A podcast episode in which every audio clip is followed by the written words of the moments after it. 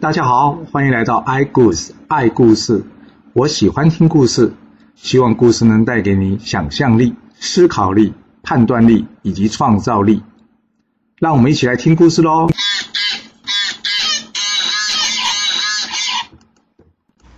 上次说到了，鲍叔牙跟着公子小白呢，率先回到了齐国啊。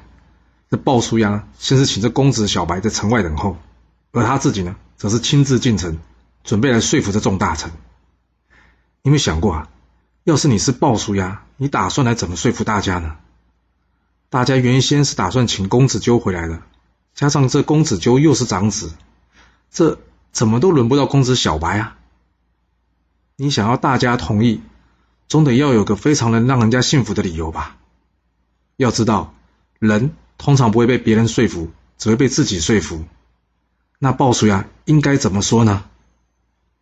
鲍叔牙一进城。见了众大臣，他告诉大家：“这公子小白，是个贤德之人。”这句话算是开场白了。我猜大家不会理他。果然，大家马上回复他：“我们已经呢去鲁国，请鲁国送公子纠回国了。而且公子纠是长子，按照礼法，应该是子纠即位了。”鲍叔牙接着说了：“齐国连续死了两位国君，若是让没有贤德的人即位，”恐怕无法稳定局面了。今天大家去请公子纠，但是却是公子小白先到，这是天意，我们不可以逆天而行啊！哦，讲到天意哦，这古人可能有的人会接受哦，不过还是不够。这鲍叔牙接着说了，大家还记得吗？这宋庄公曾经受了郑国多少的照顾跟好处啊？但是。他送这个郑国公子图回国的时候，他跟郑国要了什么？他跟郑国要三座城池，黄金万亿，白玉百双。哎，简单来说，就是搬空郑国的财宝了。另外，郑国每年还要给宋国三万钟的粮食。哎，我请问各位，先君齐襄公或者是说公子纠，给过鲁国什么好处啊？还是有给过他什么照顾？我只知道呢，先君齐襄公呢与鲁庄公的母亲温姜乱伦，这是天下尽知，鲁庄公不会不知道吧？那你们觉得，难道鲁庄公不会趁这机会好好的勒索我们齐国一番？谁可以保证鲁庄公是个不念旧恶的人呢？一旦我们被鲁国勒索，你们觉得他会要几座城池？而这些城池会不会？刚好就在各位的封地之上啊！另外，国家的府库财宝一旦被鲁国搬空，我想请问，新上任的君主没有钱可以用，他要怎么办？要么就是加税。各位觉得现在我们齐国的民心安定，适合加税吗？要是没办法加税，接下来怎么样？就是跟各位大臣要钱了啊。那我再请问一下。各位到时候是给还是不给啊？至于那一大堆的粮食，我就不多说了。要知道，国穷则弱，国弱呢就会被人家欺负。若是公子纠答应给鲁国这些金银财宝，还有城池土地，请问到时候我们是给还是不给啊？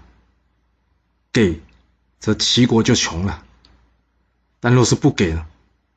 除了我国的国君要失信于天下，另外就是。鲁国可能会出兵来攻打我们。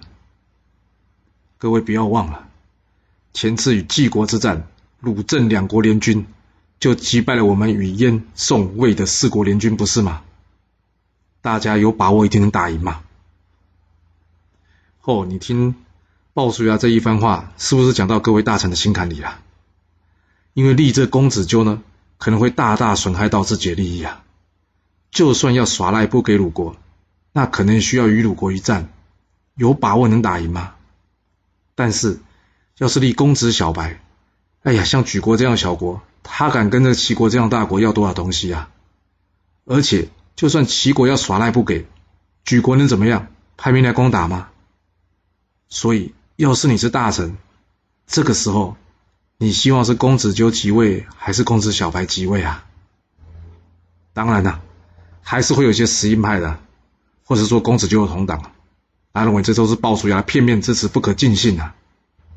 鲍叔牙接着说了：“这不是我的片面之词啊，这鲁军要是没有勒索，那我请各位想一下，我们派人去请公子纠的时候，一开始鲁国国君为了刻意拖延呢？这点不是我猜测的吧？你们可以去问问派出去的人啊。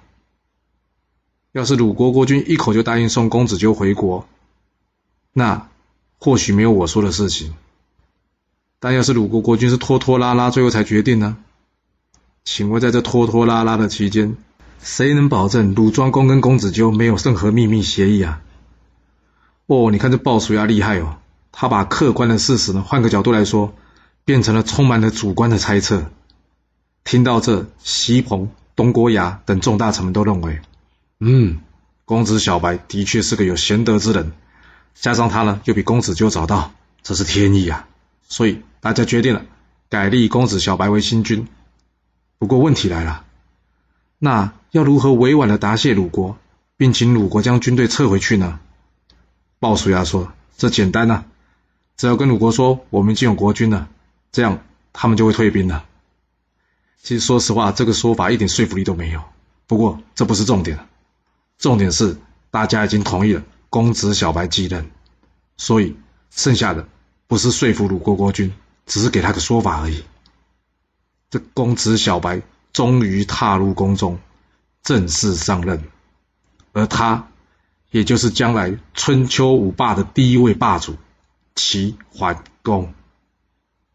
这齐桓公一上任之后，鲍叔牙告诉他：“主公，鲁军还在前来齐国的路上，我们要早做准备啊。”齐桓公派出仲孙角去告诉鲁国国君鲁庄公，齐国已经有国君了，谢谢他们的辛劳，请他们回去吧。鲁庄公一听到，哈，这公子小白不但没死，还成为齐国的新君，他非常生气地说：“按照礼法是长子继位，我鲁国大军送着公子纠回国，钱就这样空手而回。”听完鲁庄公的说法之后呢，这仲孙角呢，赶紧回去向齐桓公报告。他向齐桓公报告说：“主公，鲁军不愿意撤退，该怎么办呢？”鲍叔牙建议说：“主公，既然鲁国不退兵，那就只有一战了。”齐桓公点头，于是命王子成父率领右军，宁越为副将；东郭牙率领左军，仲孙角为副将；他自己与鲍叔牙率领中军，雍领为先锋，总计派出五百乘兵车，准备与鲁国一战。这时东郭牙说。主公，依我看，鲁国知道我们有准备，一定不敢长驱直入。你看，前十这个地方取水草方便，向来也都是军队驻留的地方。我建议我们在此设下埋伏，出其不意攻击他们，必定能大获全胜。鲍叔牙一听说，嗯，这方法好。于是呢，鲍叔牙向齐桓公建议，可以依据东郭牙的意见呢，改派左右两军副将宁越以及仲孙角进行埋伏。而左右两军的主将呢，则是绕到鲁军之后，先锋雍领则负责诱敌。齐桓公这边准备妥当之后呢，另外一头，公子纠以及鲁庄公的部队，果然如东郭牙所料，来到了前十这个地方。鲁庄公下令，今天就在这里安营扎寨。但管仲却建议呢，公子小白刚入宫，位置还没坐稳，内部的人不见得所有人都会支持他。我们应该在这时候长驱直入，直攻齐国首都。这反对他的人也才会有机会借我们的攻击，在内部制造动乱，这样我们才能有机会夺回国君之位啊！若在城外决战，不但无法有内应的好处，而且反而可能会激起齐国居民拼死防守。我们不该在这里停下来的。鲁庄公听完这话，冷冷地对管仲说：“若你说的话有准，这公子小白早就死了，不是吗？”于是他不接受管仲的建议，决定在前十驻军。鲁庄公的军队在前面，而公子纠的军队呢，则是在后方大约二十里的地方，大家各自安营扎寨。隔天一大清早，探子回报，齐军先锋雍领前来挑战。鲁庄公说：“哼，来得好，看我先破这个齐军。一旦这齐军被破，到时齐国都城人民害怕，自然不敢不让这公子纠回国了。”说完呢，率领秦子、梁子。等众将前往迎战，鲁庄公一见到雍领啊，大骂他说：“你们齐国这些不讲信用的大臣，既然要我鲁国送公子纠回国，为什么临时变卦？你还有脸敢来见我？”这雍林呢，假装听了这话，觉得很丢脸，回身就想要撤走。鲁庄公马上命着曹沫去追击，眼看着曹沫追得近了，雍林呢马上回头与曹沫打了几回合，接着继续后撤。曹沫可是拼了全力冲了上来，想说杀这个雍林来立功。就在这个时候，突然之间杀声震天啊！原来是鲍叔牙的伏兵。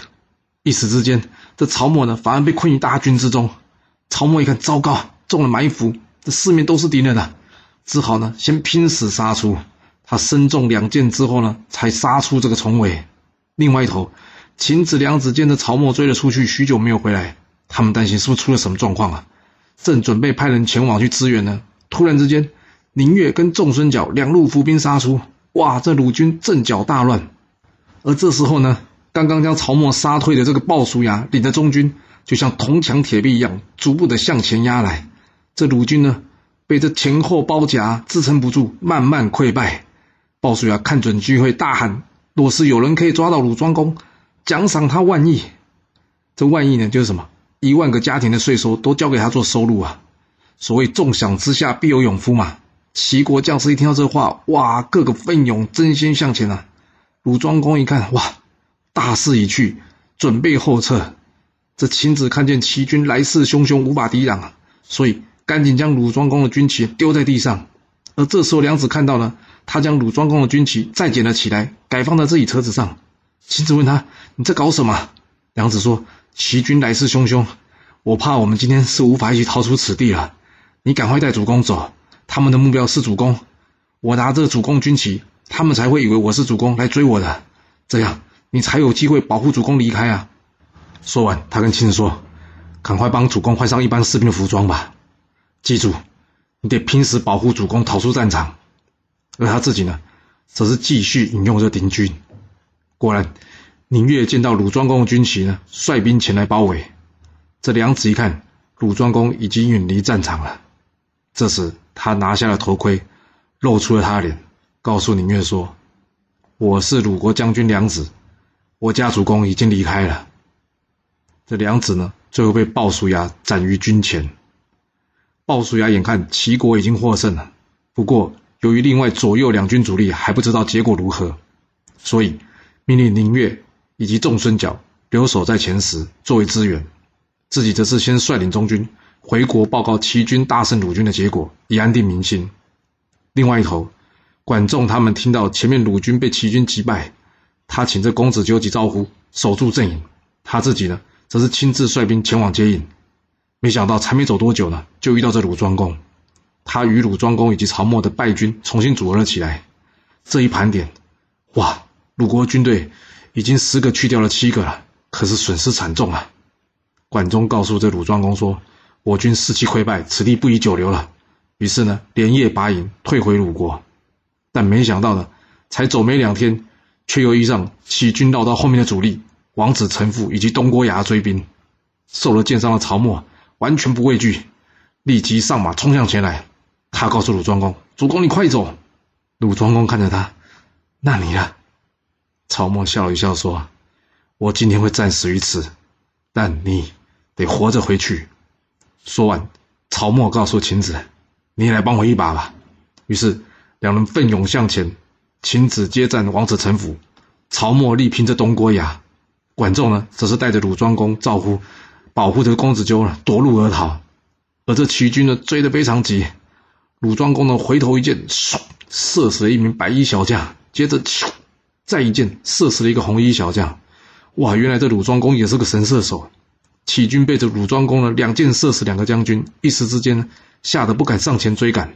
管仲叫士兵呢把辎重，辎重就是什么？军械、粮草跟物资沿途丢掉。一来可以减轻车辆的重量，增加车子的速度；二来齐军看到这些辎重呢，必定沿路去捡，就不会来追了。最后，鲁庄公及公子纠顺利的逃回鲁国，而秦子呢，则是战死。曹沫在身中一刀之后呢，拼死逃回鲁国。后面齐国的隰彭以及东郭牙的大军一路追赶鲁国，追到鲁国国境之内的汶阳，齐军占领了该地，并在当地呢设置军队防守。前十大战至此落幕。万万没想到，齐桓公才刚刚上任，第一场对鲁国战争就以大胜收场，大臣们呢纷纷向他祝贺。齐桓公他当然开心了，因为这不只是一场胜仗，更确定了他在齐国地位的稳固。但就在这个时候，鲍叔牙说话了，他告诉齐桓公说：“主公，公子纠还在鲁国。”还有管仲、赵乎在协助他，而这管仲呢，是个治国的奇才，加上鲁国的国君支持，我们的心腹大患尚未除掉。我不觉得现在是庆贺的时候啊！听到这个话，齐桓公呢，马上收起了他欢喜之色。他问鲍叔牙：“嗯，说的对，我们真正的心头大患还没除掉，你有什么好方法吗？”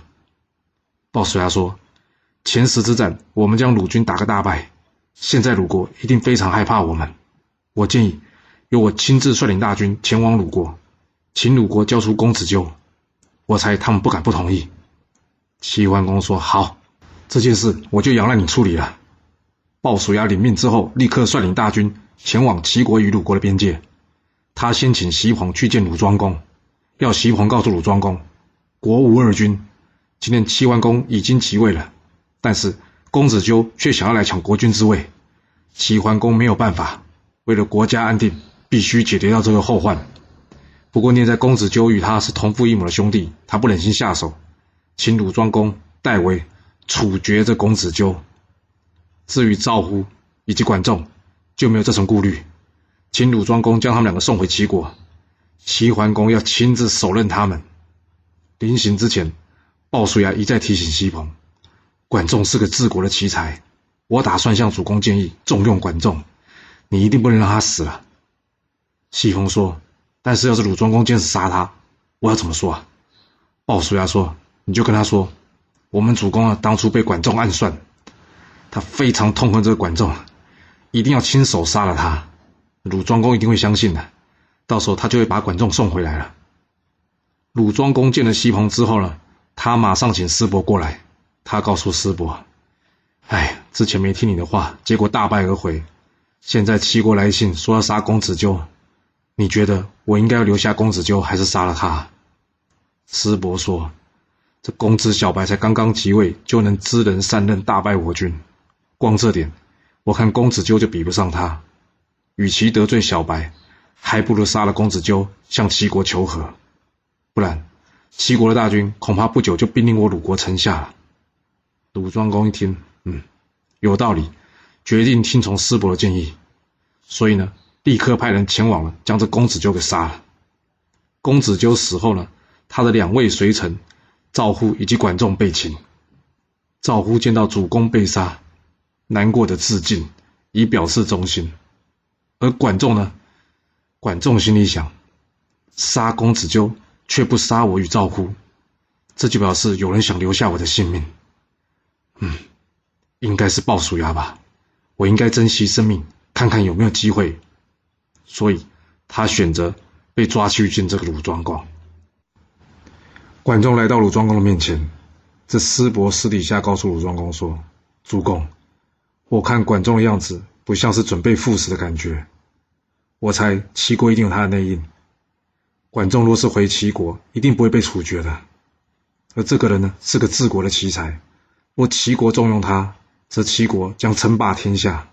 到时候，我鲁国就只能成为齐国的马前卒了，到处为齐国奔走效命。主公，我建议我们帮管仲向齐国求情，求齐国不要杀了管仲。若管仲可以免掉死罪，他也许会感谢主公的恩德，这样管仲就能为主公你所用了。鲁庄公说：“管仲是公子小白的仇人，我不杀他，还将他留下来。”这样不是摆明与公子小白唱反调吗？师伯沉思了一会，回答道：“主公，若你无法用管仲，那就杀了他，把他的尸体送来给齐桓公也是可以的。”鲁庄公一听，嗯，言之有理，就照你说的话做吧。这时候，突然间有人进来报告说，原来是师伯的母亲重病，请人来通知师伯赶紧回家。这师伯呢是个孝子。一听到母亲重病了，马上与鲁庄公请假回家。离开前，还特别提醒鲁庄公：“主公，管仲是个治国的奇才，若不能用，一定得杀了他。”鲁庄公回答师伯说：“好了，我知道了，你赶紧回去看你母亲要紧了。”鲁庄公嘴巴上说知道了，但是他心里还是很多疑惑了。他一想到当初要不是管仲，连有没有射死公子小白都判断不出来，才衍生出后面的问题。这师伯为什么一直说他治国奇才呢？怪。师伯前脚才刚刚离开，鲁庄公后脚就决定了将这管仲给处决了。鲁庄公要杀管仲的消息呢，传到了西彭这。哇！西彭一听非常紧张，赶紧去见鲁庄公。要知道，西彭在当时可算是很厉害的外交家，那口才非常好。他告诉这鲁庄公：“我不是告诉过你吗？我家主公恨透了管仲这样的小人呢，要亲手杀了他。你怎么要把他给杀了呢？那你要我拿什么回去跟我家主公交代啊？”鲁庄公回答说：“反正都是一死嘛，我杀跟你家主公杀不是都一样？我看就我来代劳吧。”西彭接着说：“你这是打算跟我家主公结怨吗？”鲁庄公一听，这话怎么说啊？西彭说了：“我家主公呢，本来就深恨这公子纠，但碍于这兄弟情面，怕人说闲话，所以杀公子纠的事才请您代劳。你以为他不想自己动手吗？而这管仲更是差点射死他的人。”我家主公已经是有气没处发了，你觉得我家主公会希望你代劳，去动手杀这暗杀他的小人吗？他要是没办法亲自杀他泄愤，我家的主公气是不会消的。他这气要是不消，请问他回头找谁出气呀？我告诉你，我可说不准哦。这是鲁光宗一听到这话，加上他之前前十之战呢，被齐桓公呢打到最后差点逃不回来，心里余悸犹存啊。他问这西彭。那你觉得要如何处理啊？西彭告诉鲁庄公说：“不过就是杀个无关要紧的小人嘛。从我的角度来看，反正就是你做完，我回去复命。你想杀管仲，你就杀，我就带他的尸体回去复命，并且告诉我家主公，我劝过你了，但是呢，你不听。哦，那不是我的事。若你不杀管仲，我就依照命令呢，把这个人押送回去。说实话啦，你杀了他，我还省下麻烦呢。”不过我家主公刚刚上任，我也摸不清楚他的脾气。要是你真想问我的意见，我建议我家主公怎么说你就怎么做，除非杀了管仲对你来说特别重要意义。啊，话就说到这，你自己决定啊。鲁庄公看席鹏一副无所谓的样子，又想起这前十大战呢，鲁国被齐军给杀个大败。再想想，其实管仲也没多厉害啊，在这死跟回到齐国死，好像没什么差别。哎呀，实在没必要，为了管仲一个人，还得冒得罪齐国的风险。嗯，不如就像西鹏说的，让他带回去齐国算了。想好了之后呢，鲁庄公告诉西鹏：“也是啊，我原先想说呢，帮你节省麻烦的。既然都这么说了，那管仲就交给你来处理好了。”说完，叫人将管仲给押了出来，交给西鹏，他便离开了。管仲上了囚车之后呢，知道鲁庄公原先是想把他给杀了，他猜得到，要杀他的人应该是师伯。他从旁人口中得知，师伯的母亲生病，所以呢，他请假回家。管仲心里想：嗯，这师伯是个聪明人，就怕他一旦回来会派兵来追，到时候我管仲这条命可就真的玩完了。可是该怎么办呢？我现在是犯人了。总不能命令押解犯人的士兵走快一点吧？该如何是好呢？管仲最后想出了一个好方法，他开始唱起歌来。士兵们听他唱着唱着，觉得这首歌还蛮好听的，于是管仲抓准了机会说：“哎，我可以教你们唱歌啊！”大家觉得路上无聊，正好可以学学这首歌，所以便与管仲唱了起来。你猜管仲为什么这么做啊？因为这一唱歌呢，大家心情就好，心情一好了，就忘了推车的辛苦，结果一天呢，竟然可以走两天的路程。而另外一头呢，师伯实在担心这鲁庄公呢没照他意思做，所以呢，他在确认他母亲没事之后呢，赶紧销假回来。没想到他的担心真的发生了，啥？鲁庄公还真的放走了管仲，他赶紧派人去追，这追兵呢，一直来到齐鲁边境，眼看就快追上了，没想到呢，齐国这边呢已经派人来接管仲了。这个师伯呢，只能眼睁睁的看着管仲呢被接回齐国。唉，看到这个画面呢，他只能暗自感叹：这鲁国恐怕从此以后要成为齐国的小弟了。管仲回国之后呢，鲍叔牙立即来迎接他。鲍叔牙一见到管仲呢，如获至宝，大喊：“太好了，太好了，你没事！”接着呢，立刻打开囚车，解开管仲的枷锁，将管仲给放了出来。管仲告诉鲍叔牙：“这样做不好吧，我还是罪人呢，而且还没经过审判呢。”鲍叔牙说：“没事啦，没事，我会向主公推荐你当官的。总不能说我把你关在囚车里面推进大殿，然后说我要推荐你吧？”管仲说：“推荐我？我与公子纠及少乎一起同事。”现在两个人先后都死了，我反而到仇人那里去当官，我怕死后会被他们两个笑啊。鲍叔牙说：“哎，怎么你也说这样的话？所谓成大事者不拘小节嘛。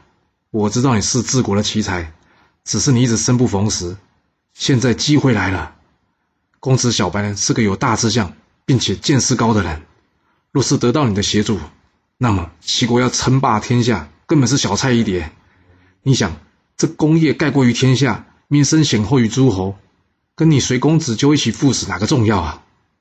管仲听完之后不发一语啊。鲍叔牙让管仲自己好好想想这件事，他呢则是忙着帮管仲松绑。之后，他请管仲留在他家，他自己呢则是前往齐桓公那里。鲍叔牙一见到齐桓公呢，先是向他致上哀悼之情，然后再表示恭贺。齐桓公问他：“嗯，哀悼什么事？恭贺什么事啊？”鲍叔牙说：“不管怎么说，公子纠是主公你的哥哥，杀他是不得已的决定，所以我不敢不哀悼啊。”齐桓公点点头：“嗯，有理。”接着问：“那你恭贺我什么事啊？”